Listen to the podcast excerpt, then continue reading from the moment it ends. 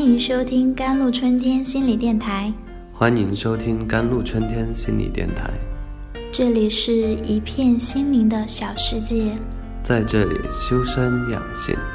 这里是一个心灵的加油站，在这里修复保养。我是今天的主播 Celine。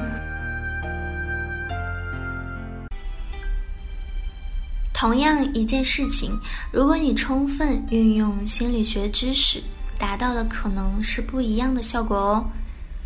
生活工作中难免有求助于别人的时候，其实求助于别人是一个非常难的事情。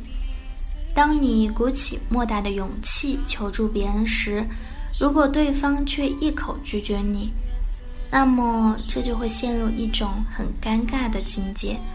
为了避免这种尴尬，你可以试着用一些心理学的知识和技巧，来达到你想要的目的。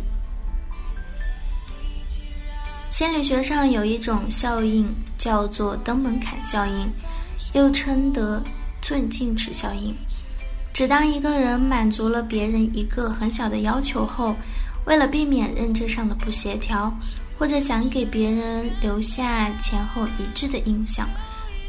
就很有可能去满足别人更大的要求。这种现象就像登门槛时要遇上一级一级的台阶，才更容易达到目的地。大多数人一般不会第一次就答应满足别人的难度较高的要求，相反，人们会比较乐意满足别人难度较小的要求。可是，一旦帮了第一个忙，那么第二个忙、第三个忙，他们就很难拒绝了，因为他们想留给别人一个好的印象。具体应用，比如说，邻居有事需要外出，请求你帮他照看两个小时的孩子，这时候这个要求对你来说妥妥无压力，你很有可能就会答应。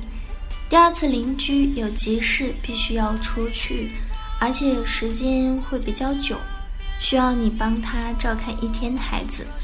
这时候你有了之前的经验，并且想给别人留下一个前后一致的印象，你也会答应邻居这个要求。如果第一次就让你照顾一天的话，你很有可能就会拒绝邻居的请求，因为你害怕做不到，也不想承担那么大的责任。除此之外，心理学上还有一个效应，也有利于让别人答应自己的请求，叫做心理落差效应。就是先提出一个比较高的要求，当对方达不到时，趁对方有这种愧疚感，就可以提一个比较低的要求了。当然，那个比较低的要求才是你要提的真正的要求。比如你第一次向别人借五百元，他拒绝你的时候，你就提出那就借一百元吧。往往这个时候对方很有可能会答应你，这会比你一开始就提出要借一百元的被拒绝的概率小得多。除此之外，我们还可以找到一些方法来让别人更加痛快地答应自己的请求。这一点。我们可以从一些政治家的行为上寻找答案，因为政治家最善于将自己的思想塞进别人的脑袋。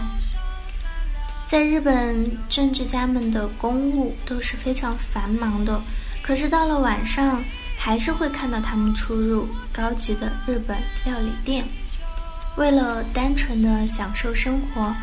当然不。他们多大是为了借吃饭之机谈事情？可是为什么要偏偏选择在料理店这种地方谈事情呢？因为吃饭的环境非常的重要，一个好的环境啊，会给人带来舒适感，而吃饭这件快乐的事儿，能够给别人带来满足感，而对于和我们共享。这种满足感的人，我们也更容易产生好感，因此饭桌上提出的请求真的很难拒绝。这在心理学上称之为午餐效应。人的心情愉悦和心情烦躁都是一样的道理，会使人不能客观冷静地分析问题，容易导致疏忽大意。因此，想让别人顺利地答应自己的请求，可以尝试做一些对方喜欢的事情。其实，心理学在生活中无处不在，多学习一点心理学知识，会让你的生活和工作变得更加的美好。因为我们毕竟是处于一个群居的状态，需要和人打交道，而心理学就是告知你如何更好的和别人打交道。好了，以上就是今天的节目内容了。咨询请加微信 jlct 幺零零幺，或者关注微信公众号“甘露春天微课堂”，收听更多内容。感谢您的收听。我是 c e l i n e 我们下一期节目再见。